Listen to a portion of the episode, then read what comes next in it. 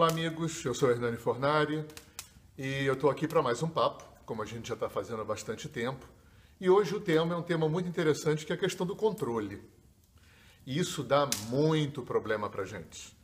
A gente despende muita energia, muito estresse, muita ansiedade, tentando controlar aquilo que é incontrolável. E a maior parte da existência é incontrolável. E a gente fica fingindo que isso não existe. Primeiro eu vou usar uma imagem que eu aprendi com um professor, que é muito interessante para poder é, é, pontuar essa ideia e, e, e trazer uma diferença entre comando e controle. Então, se a nossa vida fosse um barco no oceano, se a vida fosse um barco no oceano, e nós fôssemos esse barco, nós temos comando sobre o leme do barco e sobre a vela do barco, mas não temos o mais remoto controle sobre o movimento do mar e do vento. Então é com isso que a gente tem que lidar. A gente tem que lidar com, na vida com o imponderável. Né? E aí, milhões de conceitos e nomes têm sido dados a isso. Deus, enfim, acaso. Né? Não vou entrar nesse mérito. Eu vou chamar de imponderável, aquilo sobre o qual a gente não tem controle, que é a maior parte da existência. A gigantesca maior parte da existência, nós não temos o mais remoto controle. Eu vou usar uma outra imagem também interessante, que eu acho que aprendi também com algum professor, muitos importantes passaram na minha vida. Se nós fôssemos uma empresa, é, nós somos uma empresa e nós temos um sócio. O nosso sócio, né, vamos chamar de Deus, né, desse imponderável da vida, o nosso sócio tem pós-doutorado e nós temos segundo grau. Então, essa os dois sócios da empresa têm que gerir uma empresa. Um sócio, o nosso sócio, tem pós-doutorado e nós temos segundo grau. Então a gente vê que tem uma, uma, um espectro né, é, é, é, de, de inserção nessa empresa muito diferente. E esse professor dizia um negócio muito interessante. A depressão, a tristeza, é quando a gente desiste de fazer a nossa parte e espera que o nosso sócio, além da parte dele, faça também a nossa. Isso é uma coisa. A ansiedade é quando a gente quer fazer a nossa parte e a parte do sócio. E a raiva é quando o sócio não fez o que a gente queria. Parece engraçado, mas funciona assim. É, um terceiro exemplo, né, para ilustrar aqui essa nossa história do comando e do controle, né? Eu moro num sítio, vocês estão vendo aqui a lareira com fogo, hoje está um dia frio, e como eu moro num sítio, eu faço horta.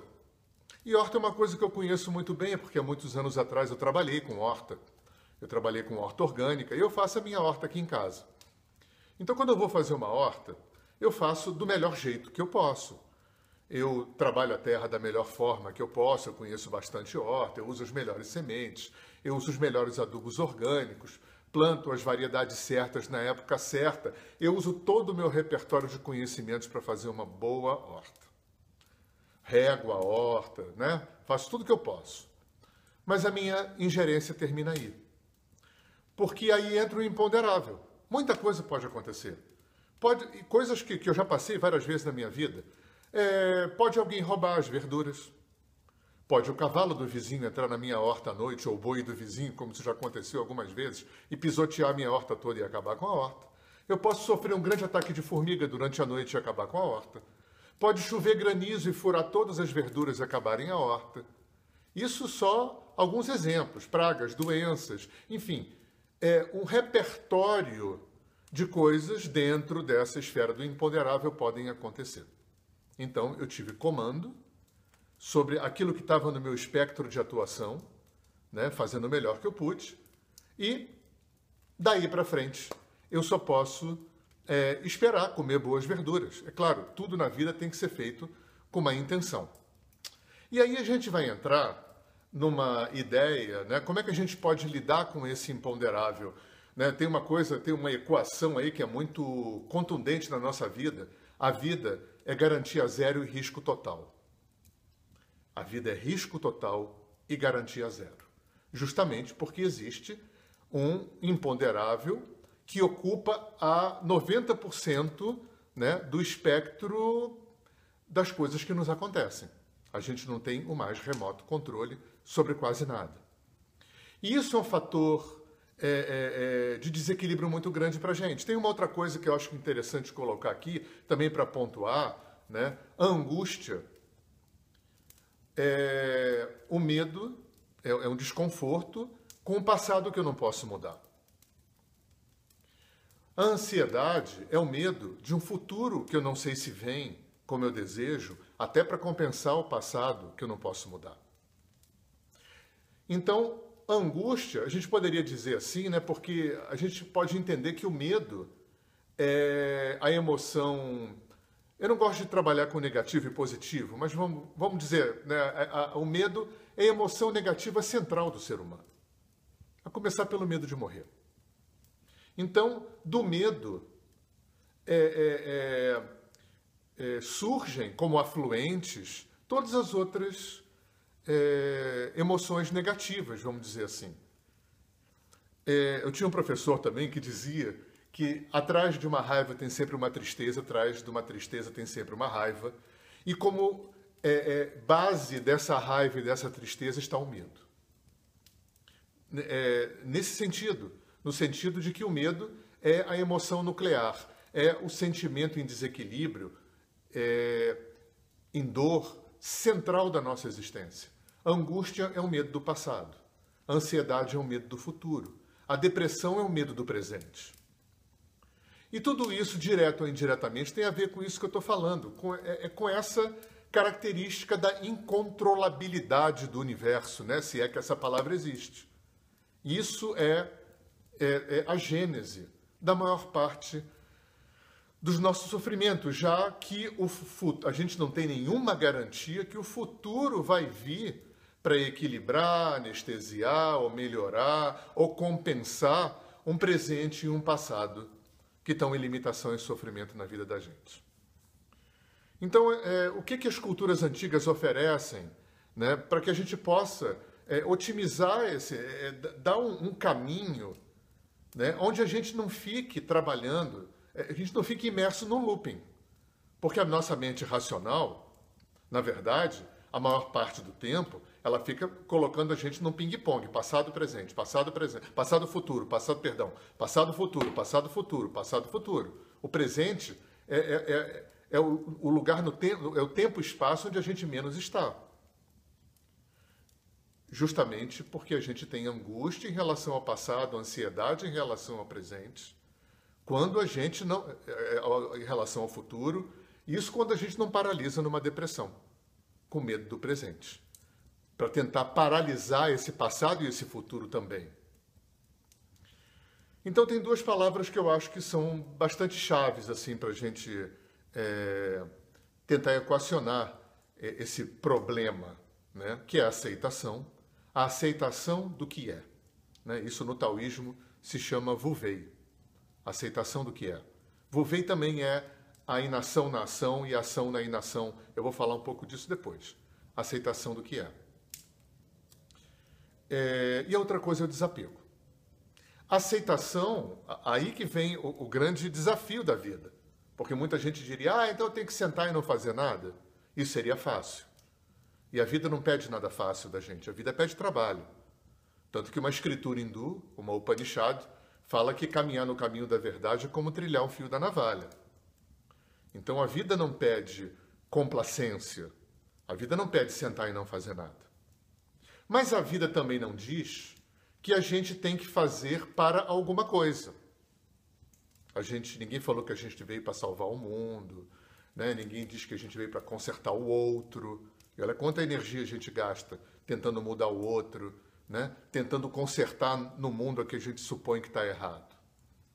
Ninguém falou que a gente tem que consertar nada além de nós mesmos. Então, a aceitação do que é é o primeiro desafio. Porque esse desafio inclui dois desafios. O desafio da aceitação do que é, porque não adianta ficar batendo a cabeça na parede, dando murro em ponta de faca, naquilo que não está na sua esfera de atuação e que você não pode mudar. Então, esse, esse é um aspecto da aceitação. E o outro aspecto é não sentar e não fazer mais nada, porque isso é depressão. Então, eu não faço mais nada.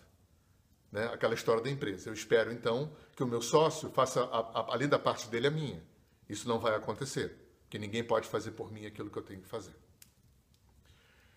E não é um entendimento fácil. Né? Eu até recomendo, eu acho que tem dois manuais milenares desse assunto, de tão complexo e importante que ele é na existência, que um é o Bhagavad Gita, que é um livro da cultura hindu, e o outro é o Tao Te Ching, que é um livro da cultura chinesa, do taoísmo.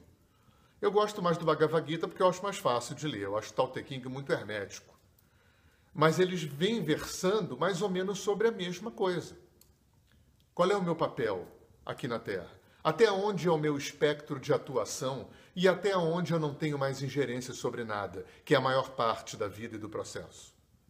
E aí cai naquela história da ação na inação e da inação na ação, que é um tema do Bhagavad Gita e um tema do Tao Te Ching. Você vê que essas culturas orientais vêm se debruçando sobre isso há muitos milênios. Né? Eu estou aqui para fazer. Ninguém me disse que é para sentar. Eu estou aqui para fazer. Só que eu não estou para fazer para. Isso também não quer dizer que eu não tenho objetivo. É como a história da horta. Eu faço uma horta para comer boas verduras orgânicas. Mas entre a minha intenção e a minha ação e a, a, os finalmente, que é ter boas verduras orgânicas na horta, tem um espectro de imponderabilidade gigantesco. E aí eu vou o quê? Explodir de ódio contra o boi e o cavalo do vizinho, ou contra o ladrão que me roubou na horta, ou contra as formigas, ou contra o granizo, contra. Né? Eu vou me desequilibrar, é, é, é, me revoltar contra o imponderável, contra o incontrolável. Como manter o equilíbrio dentro dessa perspectiva? Primeiro, esse entendimento da imponderabilidade. A imponderabilidade é, é, ela é inteligente. Ela não é um acaso nem um azar, porque isso não existe. Existe uma lei de causa e efeito inteligente no universo. Então a imponderabilidade ela é inteligente. Nós é que não entendemos a, a, é, as intenções da imponderabilidade, já que a existência é multidimensional. Né? É um equívoco da nossa cultura que penso logo existo, que o mundo é quadridimensional, só tem largura, profundidade, comprimento e tempo. A existência, o ser humano, toda a criação é multidimensional. Existe uma teia de causa e efeito holográfica, onde cada parte contém o todo. É isso que as culturas antigas vêm dizer para gente. Então existe uma inteligência, mesmo que eu não compreenda. A introjeção dessa verdade já é uma parte da cura, né? uma parte que aponta como a gente lidar com essa imponderabilidade, como a gente lidar com a aceitação. Às vezes, para ganhar, tem que perder. Às vezes, para construir, tem que desconstruir. Uma coisa é o que eu desejo, outra coisa é o que eu preciso. Uma coisa é o que eu penso que eu preciso, a outra coisa é o que eu realmente preciso. Olha como é complexo. Olha como eu preciso ter uma consciência desse processo. Olha como eu preciso ter uma consciência é, da minha é, pequenez perante essa imponderabilidade. Então, o que o Bhagavad Gita, por exemplo, vem sugerir é desapego. Eu faço a horta o melhor que eu pude.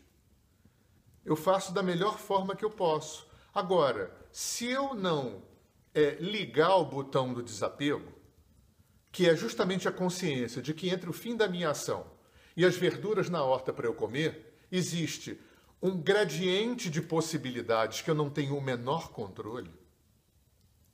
Aonde é que eu vou entrar? Em que circuito que eu vou entrar? Eu vou entrar na ansiedade, vou entrar na raiva, vou entrar é, no pânico, vou entrar na depressão. Enfim, existe um cardápio de desequilíbrios emocionais que eu posso entrar, porque eu não sei lidar com imponderabilidade. Então, o convite é para o exercício ao desapego. Desapego não é desimportância. Desapego não é complacência. Desapego não é indiferença. Desapego é uma atitude consciente. Exatamente consciente de quê? De que eu estou no comando, mas não estou no controle. E que se, por acaso, o resultado da minha ação não tiver em acordo com o que eu desejo, com certeza vai estar em acordo com o que eu preciso, mesmo que eu não entenda. Porque o imponderável é inteligente. Eu não estou falando de um Deus barbado sentado numa nuvem, necessariamente. Ou de, de, de não estou falando de teologia. Eu estou falando da imponderabilidade, que está aí, esfregando na cara de todo mundo. A gente não sabe o dia que vai morrer. A gente não sabe nada.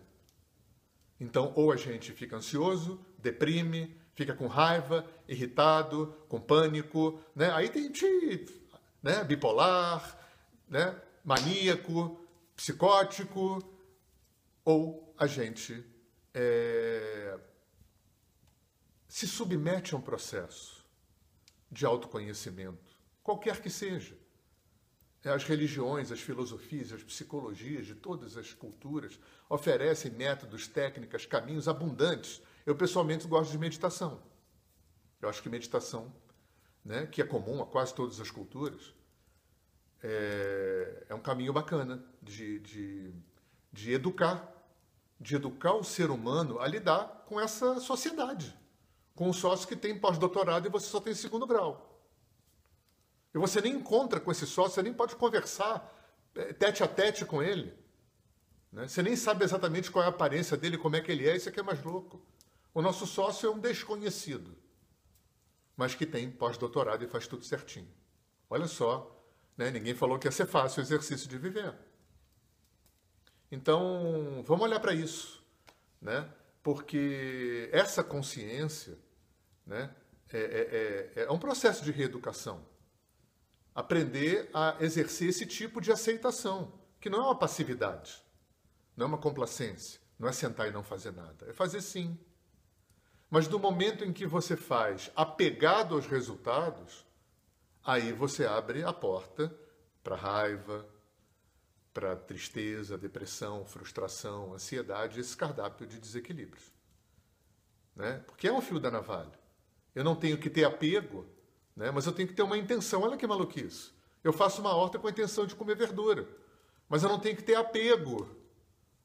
Apego ao que vai acontecer entre o fim do meu ato e as verduras estarem prontas para serem comidas.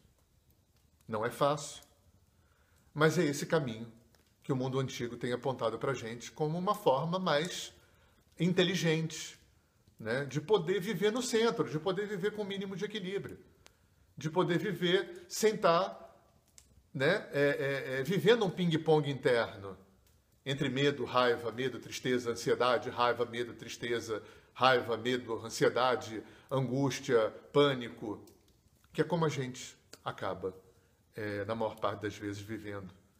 Porque a gente tem medo do passado, a gente tem medo do futuro, a gente tem medo do presente e a gente não sabe como lidar com isso a gente não sabe como lidar com essa gigantesca imponderabilidade. Tá bom? Vamos meditar, vamos se trabalhar, né? vamos estudar, vamos fazer qualquer coisa que o nosso coração nos chame, para que a gente possa abrir né? esse espectro de consciência dentro da gente, esse espectro de entendimento inteligente né? dessa relação, talvez do maior desafio que a gente foi convidado a se deparar na existência que lidar com a imponderabilidade, lidar com esse grande desconhecido, que é aquilo que move a existência. Tá bom? Um grande abraço. Namastê, tudo de bom.